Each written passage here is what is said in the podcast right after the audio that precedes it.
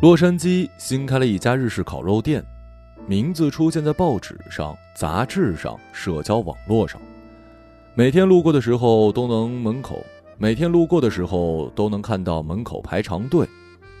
终于有一天，我下定决心要一探究竟，带了水、零食和杂志，站在寒风里，并且在两个小时之后。吃到了从滋滋作响的铁板上拿起来又蘸过五种不同调料的牛腱子肉。烤肉店装修新潮，橙红色的背景墙看起来喜气洋洋的，所有服务生都高大帅气，他们穿着崭新的黑红相间的围裙，走过来站在我的面前，来一个标准的九十度鞠躬。要不要享用他们的免费甜点呢？希望是很特别的甜点吧。男朋友把原本交叉在一起的双手重新放到刀叉上，冲我笑起来。他的笑容很迷人，是那种一点一点爬上脸颊的笑，最后才滞留在他湛蓝的眼睛里。送上来的时候，我们才知道是棉花糖，外表烤成金黄，内里炙热，夹在饼干里面，再蘸上巧克力酱。我一直以为只有在大人哄小孩的时候才给他们吃这个呀。他迟疑的用竹签插起来了一个，如此甜腻又童稚的吃法，我也很久没遇到了。而上一次烤棉花糖是在什么时候呢？是在大四的那个五月吗？考完所有的事，写完了最后一篇论文，通宵喝酒，喝到所有人抱在一起大哭的那个晚上吗？那个虽然忧伤，但是又因为年轻，所以觉得未来皆在掌握的晚上吗？我的大学依山傍海而建，中间是小桥流水，栽种供中药系学生研究使用的草药。山的对面就是香港，号称是价值百万的夜景，一年四季都有旅游团来学校里参观。我大学时候住的宿舍，比我之后住过的所有房子都要幽深雅致。房子建造在山脚下，一段石梯的尽头，周围是爬山虎、藤蔓和凤凰花散落在地上的红色花瓣。香港寸土寸金，但是宿舍楼顶有一个巨大的落地窗自习室，自习室外是烧烤架、桌椅板凳和大量的绿色植物。大学期间学得很辛苦，熬夜是常有的事儿，微积分和法语都让我学得很痛苦。审计学和公司法需要背诵大量的资料，但当时却没有人告诉我这些知识未来大部分一辈子都不会用到。倒是无意中听到的奇奇怪怪的知识，在出人意料的时候影响了我之后的人生道路。而我回想起大学时代，早已不记得考试成绩跟 GPA 了，只记得朋友们经常到我宿舍楼顶开烧烤派对。有人恋爱了也要吃一顿，有人分手了也要吃一顿。考试前要吃一顿压压惊，考试完了要吃一顿庆祝，无忧无虑到仿佛全世界再没有更重要的事儿了。当年手头拮据，生活费是靠满记甜品端盘子赚的，自然买不起海鲜、牛眼排。男生们去超市搬来便宜管饱的鱼蛋、贡丸、香肠、鸡翅。女生们负责把蜂蜜刷在鸡翅上，把柠檬汁挤在已经腌好的蒜香肋排上，然后把香菇跟土豆串起来，用培根包住樱桃跟番茄。鸡翅跟鸡排需要烤的时间很长，香港天气潮湿，常常是点不起火，点着了来一阵海风，火苗立刻又萎靡了下去。伸长手臂，满头大汗地坐在炉子边上，常常等到 T 恤都粘在了背上，刘海被打湿粘在了额头，鸡翅的颜色还是没有变成众人期待的焦黄。我们有几次实在是心急啊，吃到夹生的鸡肉，很快就上吐下泻，大家排队上厕所，狭小的空间里味道十分难闻，我们弯着腰夹紧腿，根本就没有心思抱怨。大三那年，三国杀开始流行，等待的时候正好玩一局。一时间，每个人都默不作声的察言观色，火熄了也没人去管，只有很贤惠的 Kevin 一个人拿了吸管，拼命的往火焰里吹气。最后，他干脆到楼下的厨房把肉类先在锅里煎过一遍，让烧烤成为了浪漫的形式主义。成绩最好的斯达总是推脱不想玩，他说宁可去楼下厨房给凯文打下手，但我们都知道他只是说说。他站在一旁，脊背笔直，直勾勾地盯着每个人手里的牌，就好像老鹰大量即将要到手的食物。他的聪明非常外露，而他的谦虚不过是得到赞扬的方式。最终，在我们的再三邀请之下，他加入战局。无论我们是多么想战胜他，但最后常常是他作为内奸，一个人独享胜利。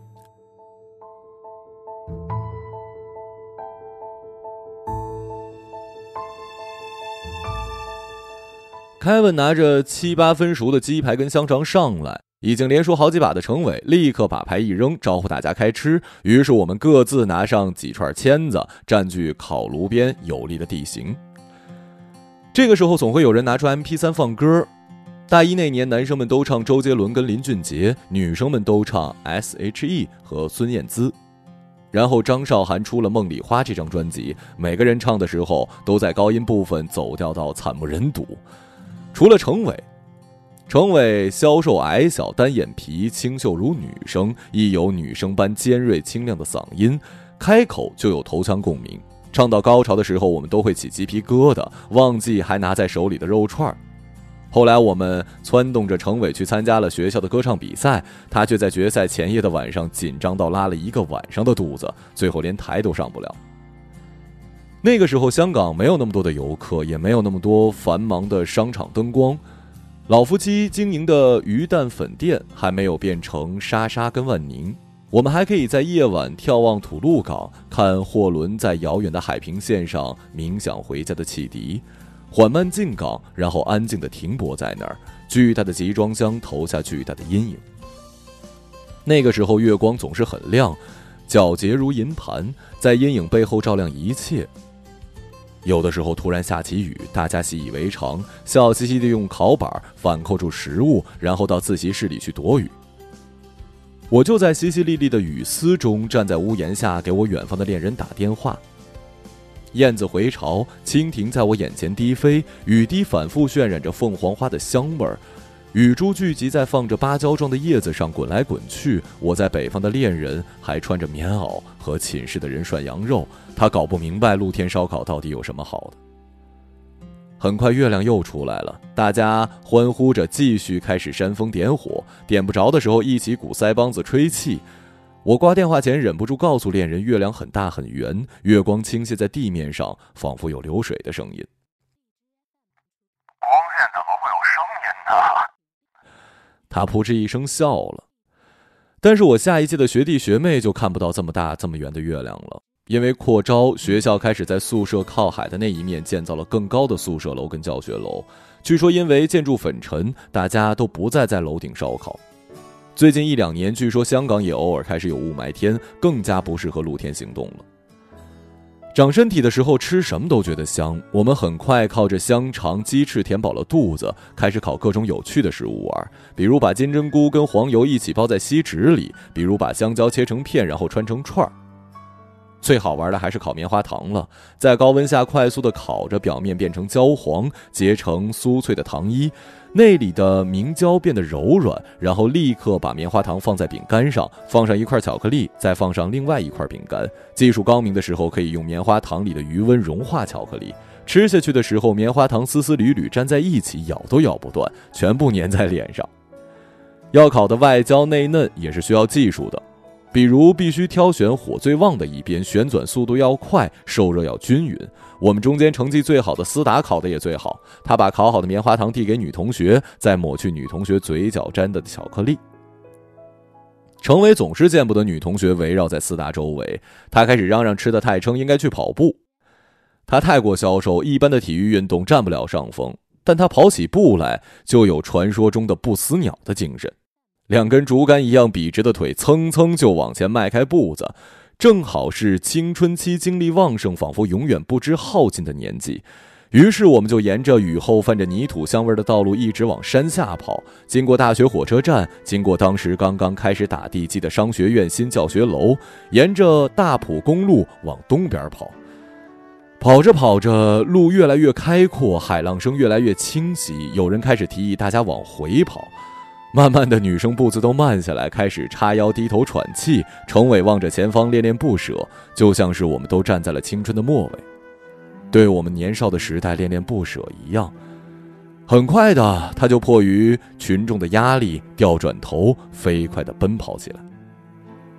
我们毕业那一天，大家最后一次跑在大埔公路上，一边跑一边喊着“我们毕业了”，路人冲我们鼓掌欢呼，有爷爷辈的人叮嘱我们要做一个好人，要好好的建设社会。那还是大学生被当成天之骄子的年代，真是不知道我们有没有满足他们的殷切期待呢？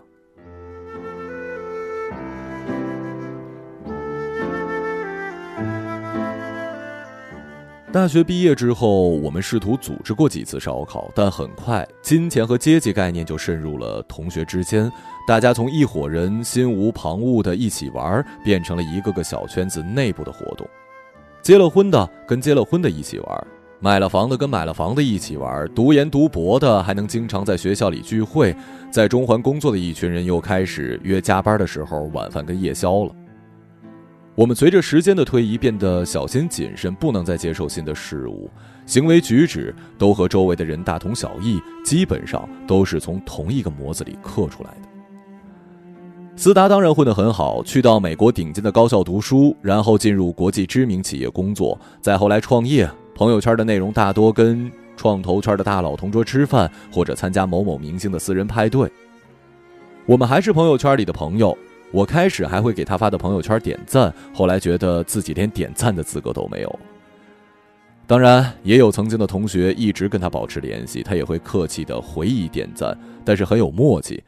组织活动的时候，除了凯文，谁都不会提议去叫上他。程伟越发的消瘦了，简直到了肋骨根根分明的地步。后来突然流行起了这种很女性化的男性长相，他立刻变得备受欢迎。我开始见到他带着不同的女生来我们的聚会，但我们对每一个女生都印象模糊，因为她们都差不多穿着紧身的吊带或者是皮夹克、短裙、过膝长靴、浓妆、假睫毛，手机上装饰着粉色的水钻，看上去千篇一律，真叫人乏味。但我自己又何尝不是被社会磨平了棱角，成了同样乏味的人呢？我都忘记是怎么跟北方的男朋友分开的了。很有默契的，我们之间的电话和视频联系越来越少，哪怕是在通讯软件越来越发达的情况之下。他那里似乎终年都在下雪或者是刮沙尘暴，而我这里呢，整个五月和六月都在下雨，衣服晒不干，长了霉斑。傍晚时分，天空中有成群结队的飞虫。我趁着复活节的假期买机票去看他。飞机起飞前，他发来餐厅定位的消息，告诉我他订到了一家韩式餐厅，想体验一下和我一起吃烤肉。我突然很紧张，不知道该跟他说些什么，不知道见面应该拥抱还是接吻。关于他的一切变得疏离而模糊，我甚至想不起他手机的最后四位号。我心跳的很快，手心微微出汗，拼命的在想有没有一个理由可以拒绝他的晚饭邀请。如果不是飞机已经起飞，我一定落荒而逃了。唯一没有变化的只有凯文，他还是那么善良，随叫随到。我之后几次搬家、生病、项目如火如荼的时候，电脑突然死机，都靠他横穿整个香港来拯救我于水火之中。他很贴心地组织了几次烧烤聚会，租了海滨的烧烤场，一个人一个人的电话打过去，通知时间地点，又记下每个人的忌口。大家带来的食物高级了很多，从牛舌和牛到羊排，到包在锡纸里的鳕鱼，也不再有人没有熟就急吼吼地吃起来。听的音乐也国际化到涵盖了爵士、布鲁斯、拉丁美洲的萨拉音乐。我们穿着紧身的短裙和高跟鞋，随着节拍扭动腰肢。程伟很快跟女生拥抱在一起，思达则将上好的香槟倒入了他好不容易搭起来的香槟塔里。他真是连摞杯子都比别人厉害呀！凯文递给我一杯啤酒，我们面朝大海，坐在一截儿被卷到岸上的枯木上。我想要离开香港。为什么呀？香港这几年变得太多了。这倒是，我也挺想离开香港的。那祝我们成功吧。我和他的啤酒杯碰了碰。香港变了很多，凯文却一点都没变。他依然跟他七年前喜欢的女生约会，也是在做七年前就说要做的创业项目。后来他的公司从国内拿到了两百万的投资，他也顺理成章的离开了香港。他似乎一直普普通通，看起来没什么野心，成绩虽然好，却不是课上最露锋芒的。他似乎也没有跟命运做什么抗争。一开始创业融资困难，他就像其他人一样进了银行工作。女朋友没有在香港工作，就坚持着异地，把所有积蓄都拿来买飞机票。但大家都觉得他只是说说而已的胡话，他却一直坚持了下来。从前觉得可望不可及的梦想被他一一实现，现在他已经在深圳的 CBD 高档写字楼里，成为了一家拥有一百多名员工的公司总裁。我笑着说：“看到他的时候，觉得羞愧，因为那么多人的理想都已经死了，就他的还活着，而且活得朝气蓬勃。”他像很多年前为了鸡翅刷蜂蜜一样认真的抿起嘴，踌躇一会儿，然后说。他也觉得不好意思，那么多人都难以做成的事儿，他似乎特别顺利，把什么都做成了，感觉有一点儿胜之不武。但是谁知道呢？未来还那么长，都说不准，肯定有很多困难的。他搓着手笑，然后又说要开车带我去他们家。他的未婚妻在复习司法考试，他负责做饭，正好让我看看他这么多年的手艺有没有进步。我现在可不光会烤鸡翅了啊！他一边说，一边调着松鼠桂鱼的酱汁。凯文的成功不禁让我跃跃欲试。我后来也离开了香港，创了业，和我研究生期间最好的朋友 S。很长一段时间里，S 住在我位于洛杉矶的公寓沙发，还因为对厨房的使用和我合租的室友发生了一次争执。但是那段时间我非常快乐，去参加不同的比赛，去不同的场合宣讲，偶尔赢得一个名次，获得微不足道的奖金，我们就出去吃一顿饭庆祝一下。我想要去吃日式料理，他喜欢吃墨西哥菜，我们靠抓阄决定去哪儿吃饭，他常常故意输给我。二零一七年，我们拿到了一笔投资和在罗马的一个项目机会，我们住在靠近古罗马斗兽场的公寓里，没日没夜的工作。慢慢的，我的名字和照片出现在了中国和美国的主流科技媒体上。凯文很兴奋的把关于我的报道也发到了他的朋友圈。但是很快的，暂时的成功让每个人飘飘然起来。之前只是想把事情做好而顾不上合同与法务，很快就成了巨大的隐患。新加入的成员 Jessica 偷偷的发微信让 S 把我从创业人的队伍中踢出去，因为他觉得我的工作无足轻重。正好我在用 S 的电脑准备幻灯片，每一个字都看得清楚。我冷汗直冒，但依然悄悄地记下了每一句话，做了备份。从此，便回不到从前了。然后就是各自为了虚荣和面子进行漫长的争论，队伍分崩离析，不同部门之间连邮件都不互相回复了，无法及时向潜在的客户提供数据跟报告。讽刺的是，为了要争取利益而产生的争论，最后让公司陷入了困境，每个人都无法从中获利，也就真正验证了凯文说的：未来那么长，一定会有难以预料的困难，接二连三就找上了门。我在项目最顺利的时候跟现任男友相识，最初的几次约会开心的没心没肺。我沉浸在项目短暂的成功里，开始跟他讨论赚了很多钱之后要在哪里购置房产，一定要比思达买的房子更加豪华才可以。但是很快我回国处理公司事宜，见证了公司的状况因为勾心斗角而急转直下，无能为力。一个星期之后，男友不得不飞回密歇根的老家。他患了乳腺癌晚期的母亲被医院宣告无药可救，只能转给临终关怀机构。他飞回去陪伴她度过人生最后的一段岁月。我发给同事的邮件无人回复，客户需要的资料迟迟不见踪影，无法签订新的合同，面临资金链断裂的危险。而他的母亲陷入昏迷，无法说话或者吞咽。他夜夜守在母亲的床边，用湿棉球擦拭她的嘴唇，每隔四个小时就为她注射止痛药。终于无计可施之后，我们重新回到了洛杉矶。把被打乱的生活重新拾起来，冲洗干净，换上体面的衣服，去吃一顿久负盛名的烤肉。我的小时候常常吃烤棉花糖，夏天的时候，我父母在农场靠着湖升起篝火，从树林里捡起树枝，串起棉花糖来烤。你别说，要烤的恰到好处，还真是不简单呢。那你的技术如何呀？挺好的，我母亲教过我，要快速的让火苗舔过棉花糖，拿开之后就能结成脆脆的焦糖色的糖衣了。那你烤一个给我吃吧。我把手里的竹签递给了他。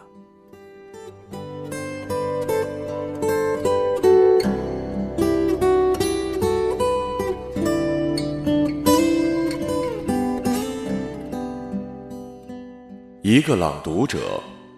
马晓成。